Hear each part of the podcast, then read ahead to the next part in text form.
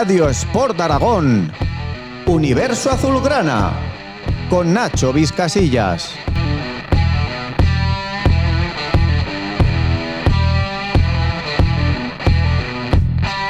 Hola y bienvenidos a Universo Azulgrana. No va a ser, no está siendo una semana precisamente fácil para la Sociedad Deportiva Huesca tras perder eh, el último partido cuando has metido tres goles. No es muy normal en esto del fútbol, aunque también es cierto que, bufandas aparte, es de esas cosas que explican que hace grande a este deporte. Hoy se viene Universo Azulgrana el entrenador de porteros de la Sociedad Deportiva Huesca, Adrián Mayen. Soy Nacho Vizcasillas y en el control técnico con los botoncicos y también listo para preguntar cositas a Adrián Mayen, Santi Alfranca. Hola, Santi. ¿Qué tal, Nacho? Muy buenas. Cargamos un par de cuñas de publi y a la vuelta a Adrián Mayen.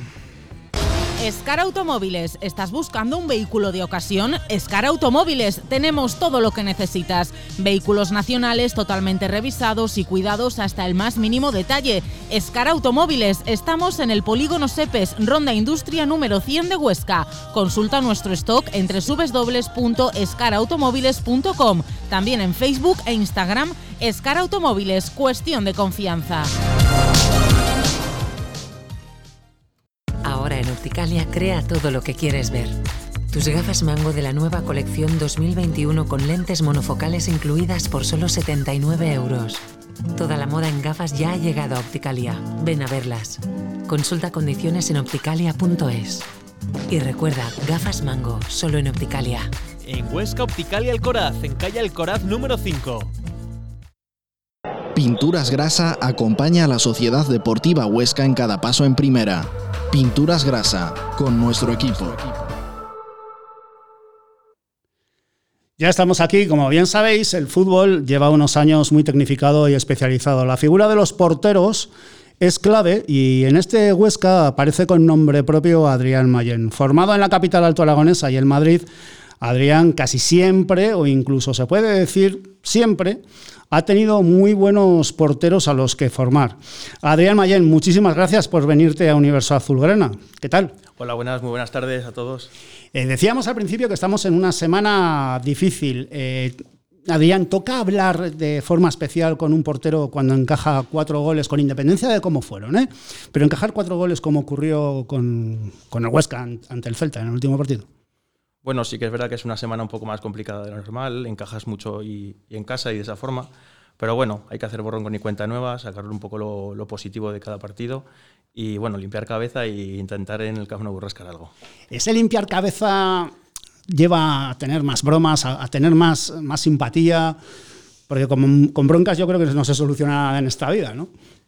No, bueno, a ver, también conociendo a los porteros que, de los que disponemos este año, eh, son muy cercanos y la broma está el, en, en, cada entrenamiento, en cada, en cada, tarea. Y bueno, eh, el rato de trabajar se trabaja y el rato de broma, pues se está de broma. Has dicho rascar contra el Barça, seguro, ¿no? Se intentará, sí, seguro que sí.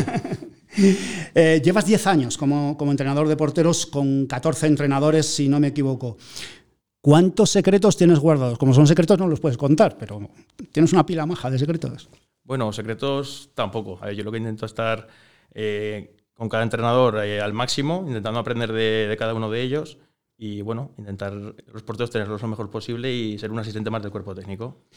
A punto de cumplir los 31 años y con una vida de técnico ya más que dilatada. Te lo habrán preguntado mil veces, así que voy a hacer la pregunta 1001. ¿Por qué entrenador de porteros?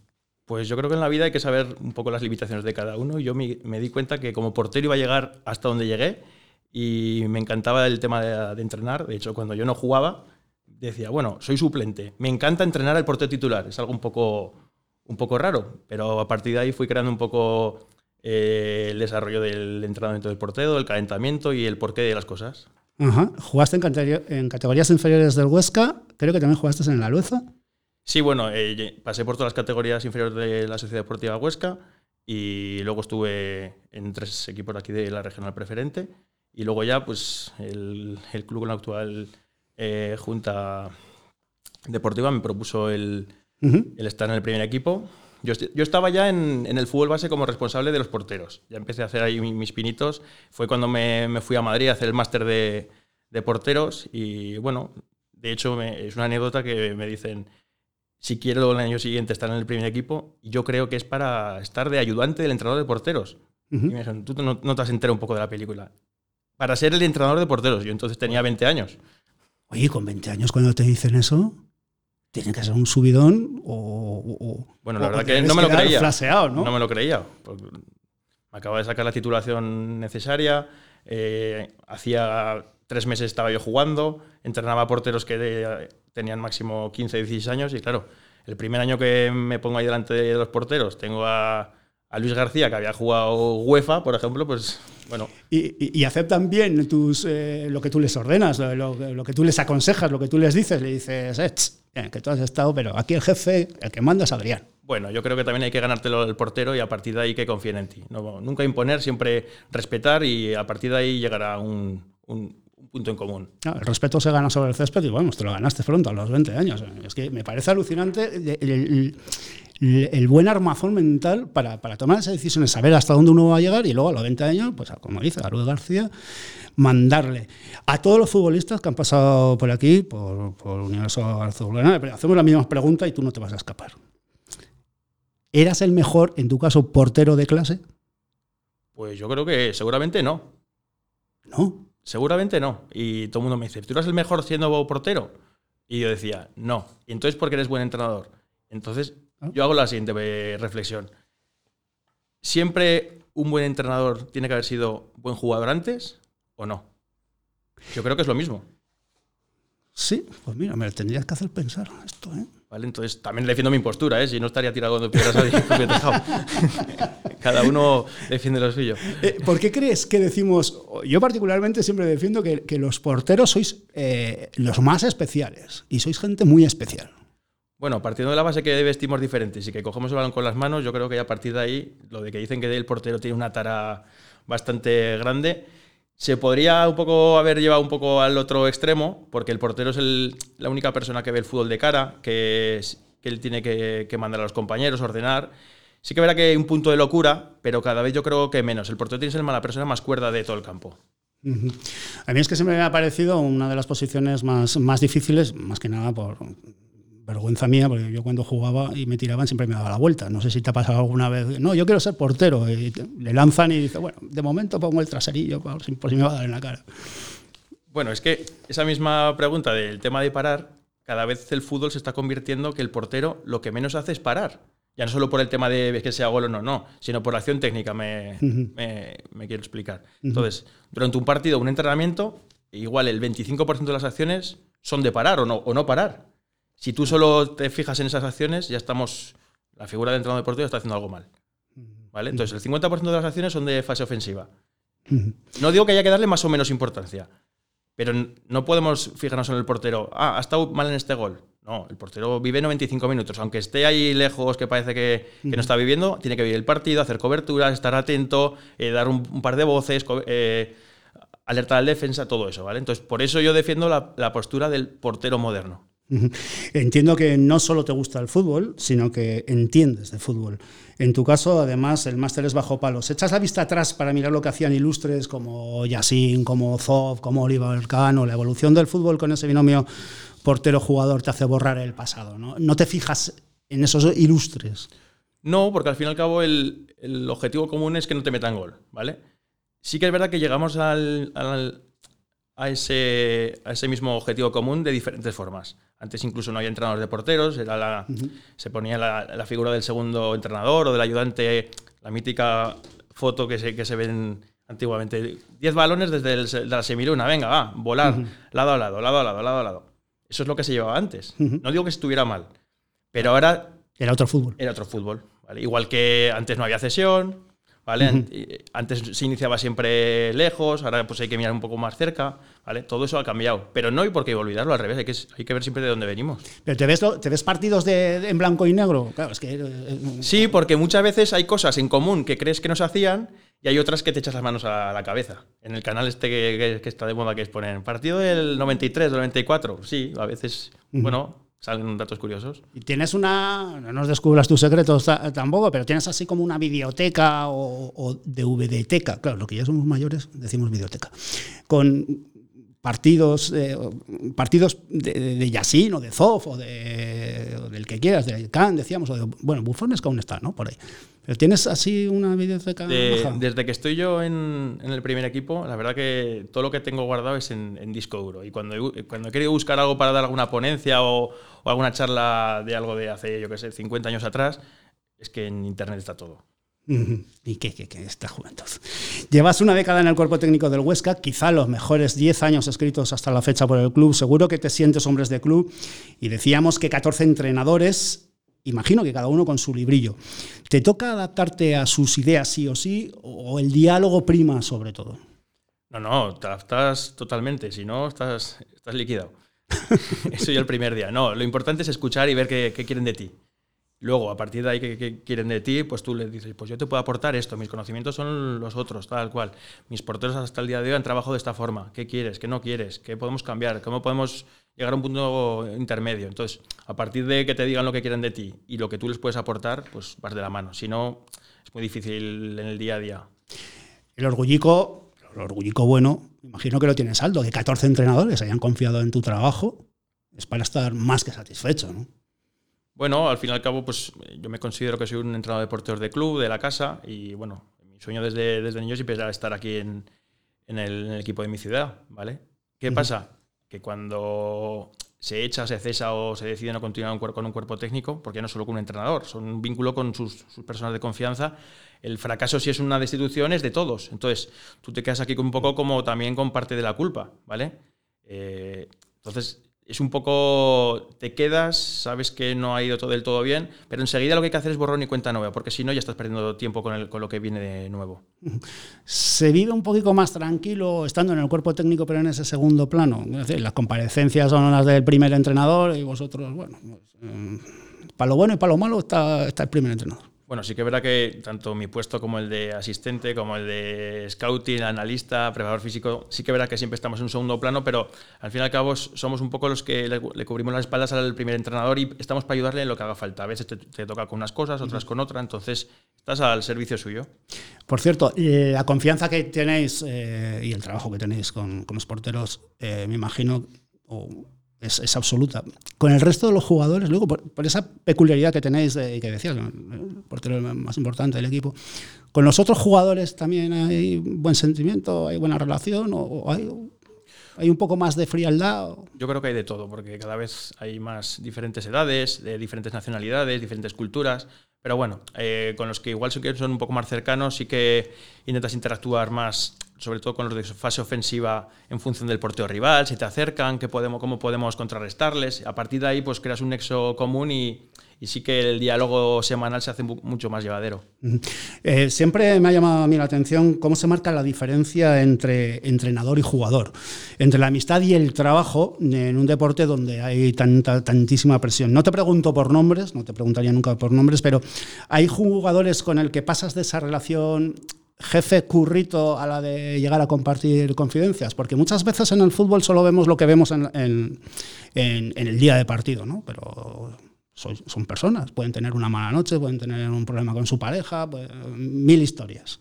Yo creo que cuanto más cercano te sientas al jugador, más eh, te alegras por sus, eh, sus buenas actuaciones, pero más sufres con, sus días no tan buenos. Entonces, y como vas de la mano en, lo, en, lo, en, las derrotas y en las victorias, pues yo creo que luego lo demás sale, sale solo. Pero bueno, yo siempre he dicho que para, para, llegar como entrenador de porteros al portero te tienes que ganar primero a la persona y a partir de ahí pues creas un vínculo personal y luego es mucho, mucho más fácil la, la, relación semanal. Te dejo con mi compañero Dante Franca. ¿Qué tal Adrián? Muy buenas. Hola, buenas tardes. Oye, nos llega que en las pausas o antes de los entrenamientos eh, eres un pésimo contador de chistes. Luego te diré quién nos dice esto, que me imagino que ya te lo imaginas, pero luego te lo diremos. Eh, y que asocias acciones o palabras eh, a periodistas. Por ejemplo, te pongo un ejemplo. Una jugada de seguridad, dices, oye tú, Santi Segurola. Ahora que solo nos escuchan unos poquitos miles de aficionados de Huesca, esperemos ¿Hay algún periodista de los de aquí, de los de Huesca, que tenga alguna jugada? Pues ahora me, me pillas un poco en fuera de juego, ¿vale? Habría que mirar el bar, ¿eh? Nacho, ¿eh? Nacho, por ejemplo. Ah, eh, puedes decir lo que quieras, ¿eh? puedes decir amarrategui como Nachito, o sea, que- como el de Sport Aragón. No, no, la verdad que yo, pues siempre que cuando estamos de un poco de más de broma y demás, soy el primero que, cuando hay que estar de broma, estoy de broma y cuando hay que trabajar, soy el primero que me pone el mono de, de curro. Y bueno, sí que en el día a día, pues el típico, las típicas bromas con los jugadores, pero vamos, pasa aquí, pasa en el resto de, equipos. Pues sí que, si tienes un poco más de facilidad de chiste o de, o de palabra, pues soy un poco de, de esos, ¿vale? Pero, pero bueno, salen, no, no las fuerzo, o sea, salen, salen solas a veces, hay que pararlas, ¿eh? Muy bien. Hablemos un poquito de ciencia. Oye, ¿qué es eso de coger el balón con una mano por arriba y tiene que estar al menos tres segundos bien agarradito y si no el guante no vale? ¿Qué es eso? ¿Es ciencia o es una manía tuya? Aquí ¿Qué es eso? sabéis mucho, ¿eh? sabéis mucho aquí. ¿Cómo habéis indagado? No, eso es pues mis porteros, eh, que solo tienen igual 15 pares gratis con sus patrocinadores cada dos meses y les da pereza a veces lavar los guantes o echarlos a la lavandería, ¿vale? Entonces, cuando voy a nombrar a- de quién salió, cuando Antonio Valera, el pobre que está lesionado, tiene 15 guantes sin estrenar y saca unos que están acartonados, yo le digo, Antonio, haz la prueba del látex. Entonces yo le hago antes del entrenamiento ponerle al guante con el, en contacto con el balón y si no lo aguanta tres segundos, esos guantes son para mí, para regalar y tiene que abrir otros. Pero tiene una habilidad que no sé cómo lo hace con el látex acartonado, que le aguanta a veces tres segundos. No sé cómo lo hace. Oye, el entrenador de porteros eh, estudia mucho a los rivales. Eh, ¿Cuánto tiempo dedica Adrián Mayén a estudiar a los lanzadores y también a los porteros de los otros equipos? Bueno, pues hasta que crea que está bien estudiado. La verdad que no hay, no, hay un- no, no vivimos como, como una persona que tenga horario de 8 a 2 o de 4 a 8, ¿no? Nosotros la verdad que nos hemos dedicado a esto, tenemos la suerte de dedicarnos a esto, somos unos privilegiados y te tiene que gustar la parte de no, que no es de campo. ¿vale? A mí me apasiona el tema del, del ordenador, del scouting, del videoanálisis. Cada vez tenemos, disponemos de más herramientas y bueno, pues el rato que no estás dentro del campo es mucho más el que te pasas delante del ordenador. Y pues me apasiona pues, el tema de analizar jugadores, lanzadores, ejecutores de penaltis, de faltas, de unos contra unos, cómo es el porteo rival, si se les desata el, cordón mucho al porteo rival, todo eso, todo eso. La verdad que soy un poco friki en ese aspecto. Nos llega que tu porcentaje de, de acierto, por ejemplo, en los penaltis, es muy elevado. Imagino que detrás hay un trabajo de, de analítica de números brutal. Bueno, sí, pero A más B no siempre es C, ¿eh? Claro. ¿Vale? Es verdad que yo supongo que ese dato lo habrá hecho Álvaro, porque el año pasado sí que verá que fue Álvaro el que más penaltis paró en, en segunda división. Y la verdad que Álvaro me lo gané el primer día que me hizo caso. Que el primer día que coincidimos es el año pasado, eh, creo que era su tercer o cuarto partido, le dije que se quedara en medio. Dijo Adri, nunca me he quedado en medio. Le dije, pues si quieres salir en el periódico, te quedas en medio. Se quedó en medio, lo paró. Y a partir de ahí, pues, pues empezó a confiar en mí. Así fue. Pues mira, precisamente por ahí, por ahí va la siguiente pregunta, porque eh, el portero, imagino que tiene esa libertad para buscar la parada, para decidir en el momento de- del lanzamiento de penalti, pero tú eres de esos entrenadores que, como bien dices, les marcas siempre a dónde tienen que tirarse o les dejas libertad a los porteros para que puedan hacer lo que ellos crean durante el partido. Yo, como bien he dicho antes, creo, no tienes que imponer nunca. Si ya te has ganado su, respeto previamente y le dices siempre el por qué, no porque yo le digo a la izquierda o quédate en medio o amaga o a la derecha o arriba o abajo, si el portero no se lo cree, por mucho que se lance a ese lado, se va a tirar eh, sin ganas o sin, o sin la impulsión correcta y no va a ir decidido. Si tú le dices el porqué de las cosas, ya tienes algo más ganado que el, que el lanzador. Además de entrenador de porteros, eh, eres de Huesca, imagino que eres aficionado del Huesca también. ¿Cómo vives esa pasión de aficionado desde el banquillo? Imagino que te tienes que, que retraer, te tienes que contener mucho, ¿no? Pues a ver, la verdad que siendo aficionado del Huesca desde que nací, que eso a mí cuando me decían por la calle, ¿de qué equipo eres? ¿Del Madrid o del Barça? Decía, del Huesca. Ahora, su- ahora suena muy bien decirlo trabajando en el Huesca, pero es que era verdad. Eh, bueno, entonces las, las alegrías valen por dos, pero es que las derrotas duelen bastante más. Pacheta, aparte, no, no vamos a preguntarte por, por el actual cuerpo técnico. eh, como hemos dicho, has estado con, con 14 entrenadores. Eh, ¿Con cuál de ellos mm, te ha marcado de forma especial o mm, no sé, con cuál has tenido un feeling especial? Quitando Pacheta, ¿eh? No, la verdad que con ninguno te podría decir que he chocado. y con todos ha habido un momento de conexión, de más o menos afinidad y bueno, sí que es verdad que igual mi madurez desde hace unos años ha cambiado o, mis conocimientos, pero bueno, siempre nunca, nunca te, tienes que creer más listo que el entrenador, tienes que intentar ayudarle para, que así confíe en ti y bueno, de cada uno he ido aprendiendo pues un poco su sello, su, forma de ver el fútbol, de entenderlo y bueno, mi, metodología actual pues igual yo creo que la he hecho en base a todos ellos. Cada uno he cogido un poquito y bueno, ya que es un fracaso, por decirlo de alguna forma, el hecho de que eche un entrenador y tú te quedes y venga otro, pues tienes que sacar un poco lo positivo de ello. ¿Qué gol le duele más a un portero? ¿El que le entra por debajo de las piernas, entre las piernas, o un penalti a Lopanenka?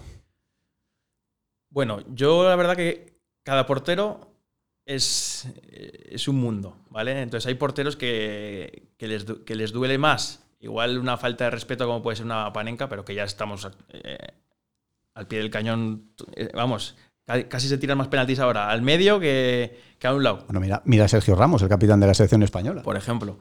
Entonces, eh, te duele, sí que verdad que te duele, pero yo lo que les penalizo más a los porteros, más que un fallo técnico, es un fallo táctico. Y diréis, ¿por qué? Vale.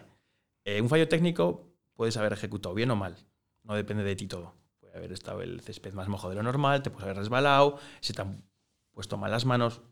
Vamos, eso le puede pasar al que lo para o al que lo ejecuta debajo de la línea y se resbala. ¿Vale?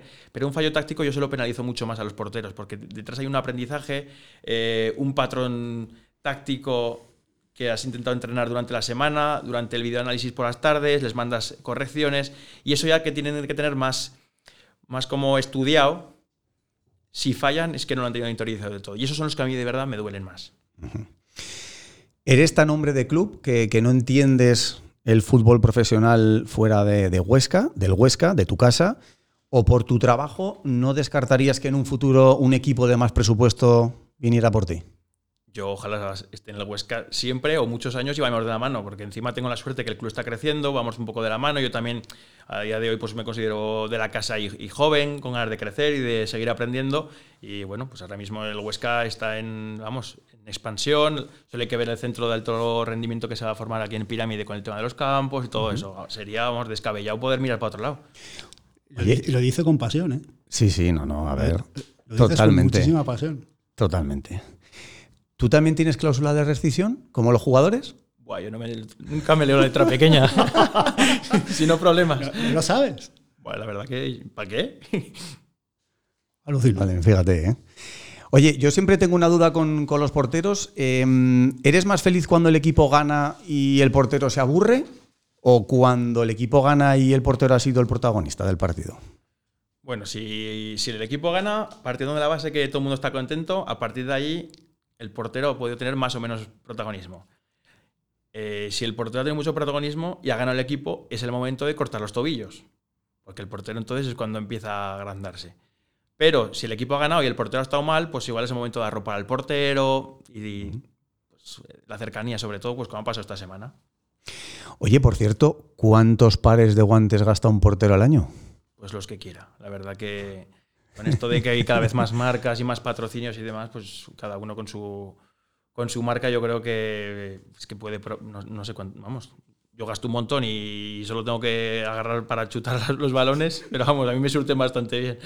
Eh, ahí el diseño también funciona, ¿no? En, los guantes. Eh, me pareció ver a Álvaro que llevaba un, guante, pero vamos, hasta aquí. Sí, hasta mitad del brazo. Cada vez están innovando más y bueno, a gustos colores, ¿eh? Una pasada.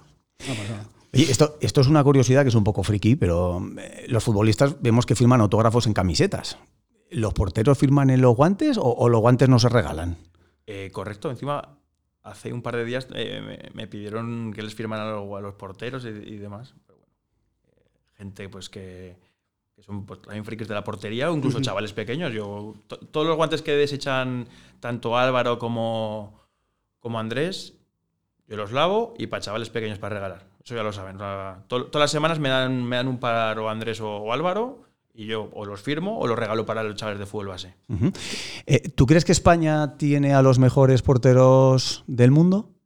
En la Liga Española me refiero. Yo creo que estamos creando una cultura del portero español que beneficia, yo creo, a mi profesión porque estamos exportando talento también. Es verdad que con el tema del, COVID ahora mismo está un poco ralentizado el asunto, pero sí que es verdad que mirando un poco, barriendo para casa el tema de los preparadores de porteros, preparadores o entrenadores de porteros, que eso daría también para otro debate, eh, la escuela española está ahora mismo en, un momento muy bueno. A partir de ahí, pues el, el tema del portero moderno, que ya no el portero de moderno es solo que juegue con el pie, estamos un poco equivocados, que se trata de que no nos metan goles, pero el portero moderno es portero completo, que entienda de fútbol, que sepa dirigir y que vea el fútbol desde atrás y ya no solo solo parar, porque si te tiran una vez, que es 10 segundos de 95 minutos, y esa encima tener la mala fortuna de hacerlo mal, te van a pagar por 88 minutos, pues tendrás que también saber un poco desenvolverte en, otros aspectos. Hemos visto que, el Huesca pues, tiene tres grandes porteros. Te voy a hacer una pregunta muy breve por el portero titular ahora, por, por Álvaro Fernández. ¿Dónde lo ves, Álvaro Fernández? Porque estamos viendo que tiene una proyección brutal este chico. Pues donde él quiera. Lo mejor que tiene Álvaro no, lo veis nadie. No porque no lo veáis nadie, sino porque no lo conocéis de, de cerca. Es su mentalidad, yo creo. Entonces tú estás viendo el partido y puede estar más o menos acertado. Pero los que tenemos la suerte de trabajar a su lado de día tras día, tiene una mentalidad brutal. Y yo, de hecho, por eso le meto tanto, tanta caña. Por cierto, Álvaro Fernández es muy culpable de esta entrevista porque cuando le preguntamos qué entrenador le había marcado más en su carrera, escucha lo que nos dijo. Quizás me quedaría con mi entrenador de porteros, con Adrián Mayén, aquí entrenador de porteros de la Sociedad Deportiva Huesca, que, que me exige mucho y, y, cuando mejor me van las cosas es el primero que me intenta recalcar los fallos o las cosas que debo mejorar y creo que, que, eso me está haciendo ser mucho mejor portero. Desde que estoy con él, eh, mi mejora ha sido mm, brutal, muy ascendente y por cosas como estas que te digo, pues le, me hacen un mejor jugador y a él un mejor entrenador de porteros también, porque poca gente, cuando te van bien las cosas, son capaces de, de pararte y decirte que, que tienes que mejorar en otras que no estás haciéndolo tan bien. Una bonita pista. Es un cabrito. ah, bueno, verdad que Álvaro ahora mismo pues, es joven y se ha sentado un poco en la primera división.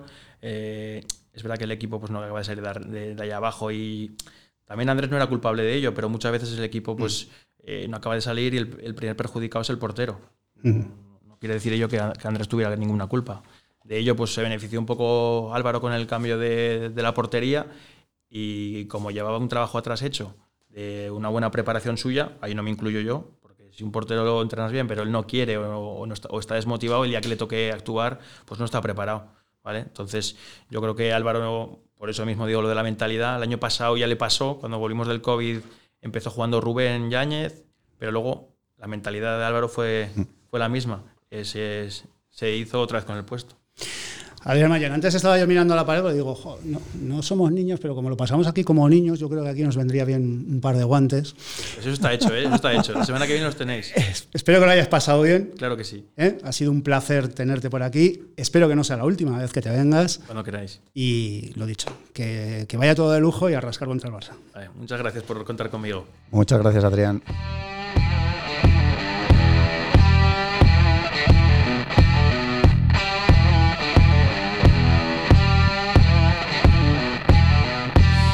Nos vamos. La verdad es que me ha sorprendido Adrián Mayén. Ha sido un auténtico placer tenerle aquí en los estudios de Radio Sport Aragón. Recordaros que estamos en Evox, en Spotify, en todas las plataformas donde se suben los podcasts. Por cierto, suscribiros, que es gratis y así estaremos muchísimo más contentos. Lo dicho, ha sido un auténtico placer teneros al otro lado del micrófono y hasta la próxima ocasión. Adiós.